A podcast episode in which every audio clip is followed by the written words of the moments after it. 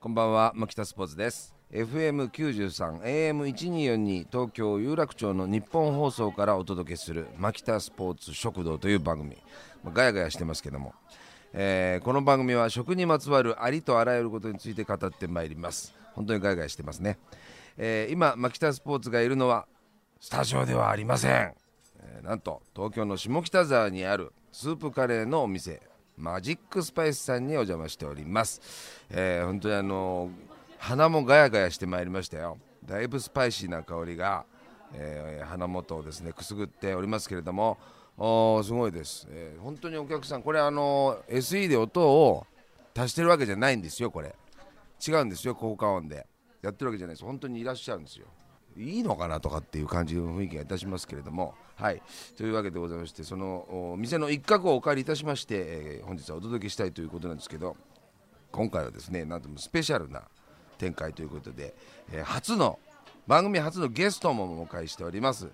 なんとバイオリニストの直人さんがいらっしゃるということでございまして楽しみにしていただきたいと思います。直人さんとスープカレーについて語ってまいります。改めましてこんばんは。牧田スポーツです、えーここでゲストをお迎えいたします。こちらの方です。こんばんは、バイオリニストの直人です。よろしくお願いします。直人さんね、はい。よくぞ来ていただきました。いやいや、なんかゲスト初だそうで。す。いや、嬉しいです。ありがとうござい番ます。組としても本当ゲスト初めてでございまして。いやいやはい。ありがとうございます。嬉しもいうです。直人さんにですね、もう今回もスープカレーのことについて、はい。い、ろいろお話を聞きたいということで。ああ、なんでももうなんか直人さんははい比較的バイオリンがうまいだけで、はい本当 本当は、えースープカレーの人間だという噂もあるぐらい そうですね。まあ、カレーの人っていう。カレーの人じゃないでしょ もうちゃんとしたバイオリニストでしょ？いやいやまあ確かにミュージシャンで、はい。カレー好きな人は非常に多いとは思うんそうですね、多いですね。でもまあスープカレーって、はい。まあ、本州の方はうん。馴染みがまだそんなに、言ってもそんなに馴染みないとそう思なんですよ。やっぱはい。札幌から発祥しててですね。うんうんだいたい40今そうですね44、5年前にですね。ちょっと待ってください、歴史もすぐ語れるんですね。あダメですか？いやいやちょそんな歴史ポンと出て445年の歴史があるってパッと言えるっていうのは、はい。ちゃんとなんていうかそのスープカレーについてははい。ただただ作ったり、食べ歩いたりっていうだけじゃなくてあ僕あの日本スープカレー協会の広報宣伝担当理事なのでそんなもんあるんですか？あるんです。なんですか？もう一回言ってください。広報宣伝担当理事なんです。広報宣伝担当理事。はい。あるんですよねそうなんです。あのだから普通当たり前なんですけど、日本スープカレー協会はスープカレーのオーナーさんが入ってらっしゃる、ですよね。ミュージシャンですよね。そういうことそういうことなんですよ。だからその皆さんはあのカレー屋さんで、あのーあこれからその札幌のスープカレーをラーメンと同じように文化にしていこうと。横のつながりをやりましょうってなった時にスープカレーの、あのーオーナーの皆さんとか店主の皆さん、うん。アーティストなんですよ。個性が強いんです皆さん。あそうなんだ。あんまり横仲良くなかったんですよ。ああなるほど。なんですけど中堅どころのそのベテランのところでない皆さんがこれじゃあ終わってしまう頑張らないとっていうのでうんでこのママジックスパイスさんが、うんほうほう。やっぱあの神なんです。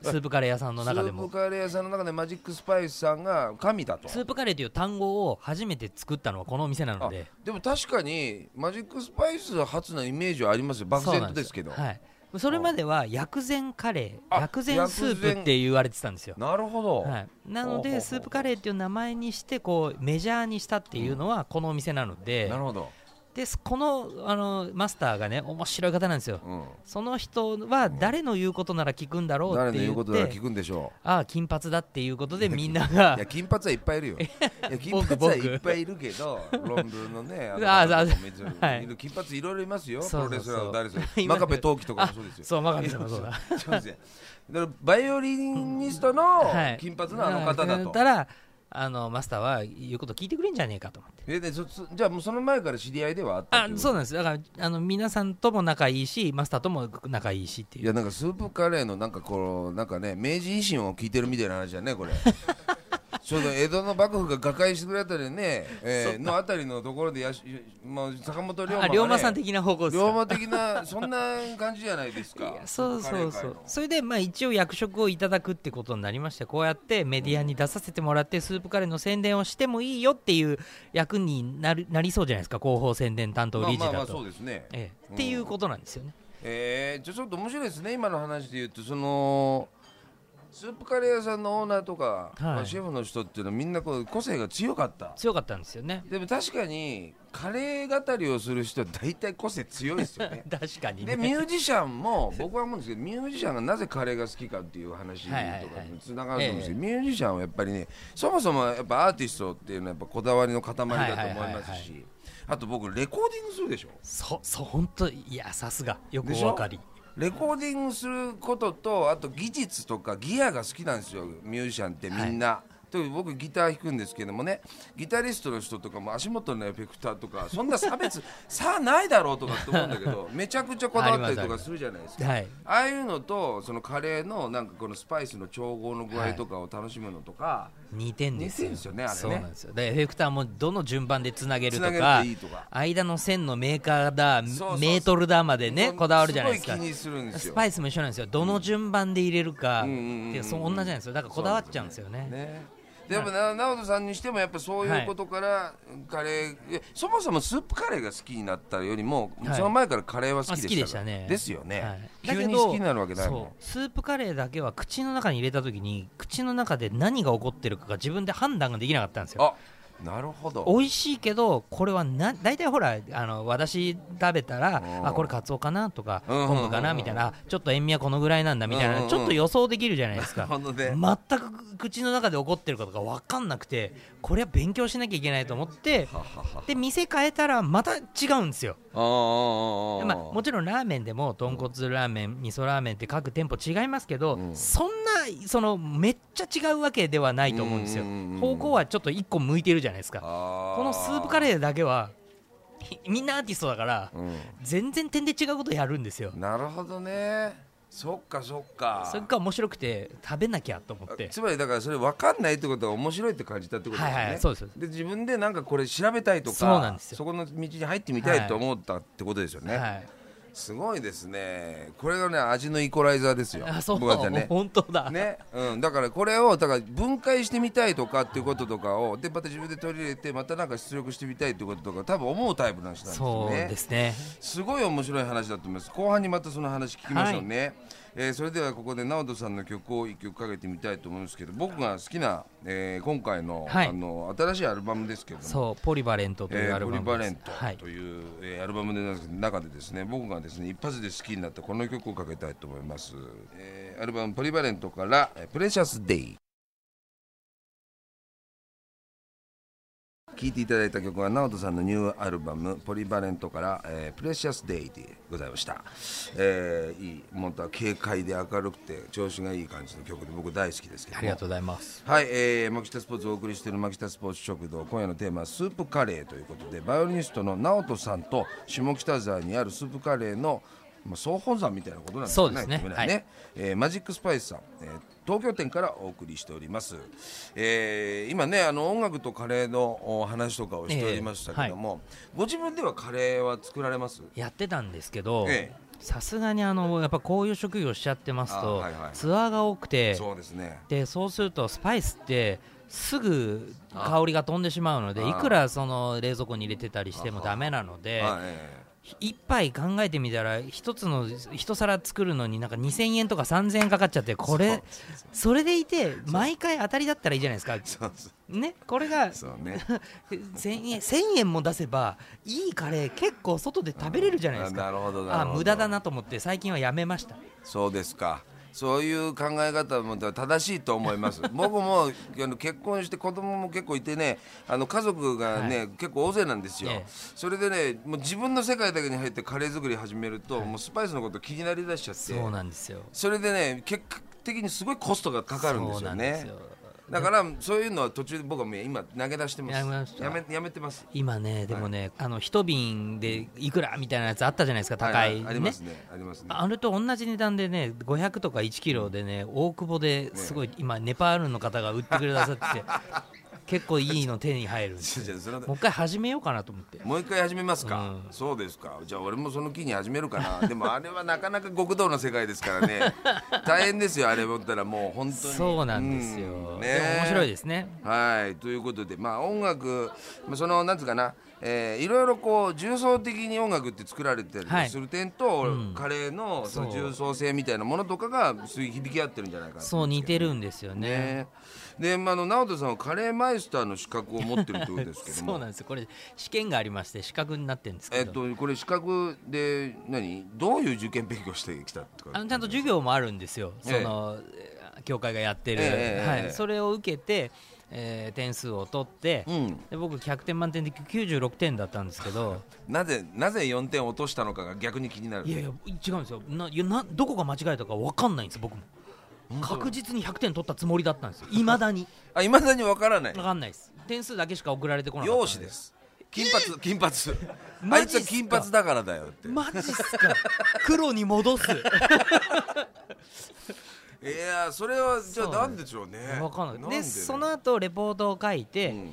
新しいカレーのそのメニューを考案したり自分がカレーに対してのプレゼンをするかどっちかのテーマでうん。あの論文を書くんですけあどー。それであの OK って言ったらいただいたんですけど。うわー面白いですね。しかしその根性がすごいですね。そのカレーマイスターの資格を取るわ、はい。人と人をつなげるわ。いやいや。カレーを通して何をしたいんですかもういや僕本当ただ単に食べるのが好きだけだったんですよ、うんそしたらそれが好きが高じて、ん。あの周りの人と仲良くなっちゃったっていうだけなんですよね。資格取ったのはこうやってなんか説明をするときに、うんあの人ただのカレー好きですって思われていいのに、うん。なんかちょっとバイオリン弾けちゃったから、うんちょっとじゃないでしょ。ちょっとじゃないでしょ。こうやってこうで出させてもらうときに、なんか資格持ってるんですって言った方がちょっとなんか説得力がありあるかなと思ってそれだけです取ったの。そうなんでも面白がりもすごいですね。そこまでね自分といやいやね面白かったです。人にこう伝える時に、はい。やっぱり自分がバイオリニストであるからちょっとあの情報が歪んじゃうんじゃないかとかって思ったことをはいちゃんとこそう正すためにマイスターの資格取ろうとかって思うわけでしょ、はいはい。なかなかの人ですいやいやねいやなんか、うんそうそういうの分かりやすいかなと思って。分かりやすいということを考えるということなんですけどもね。でもやっぱ全国食べ歩く中で、はい。どうなんですか？そのスープカレーの偏差値って僕まだまだだと思うんですけど、はい。だと思うんですよ。だって、まあ、北海道には至る所に結構、まあ、札幌中心にはい。あるじゃないですか、であの人たちやっぱりもう明らかにこうなんつうかもう、はい。運動人として。もう確実に群を抜いてレベルは高いです。いますよね、はい。もうなんか本当かスープカレー界の改正中学みたいなあ改正高校みたいな感じで。灘灘改正みたいな灘改正みたいなりレベルでにいるじゃないですか、それに比べると極端にみんな普通の公立学校みたいになっちゃうんですよ。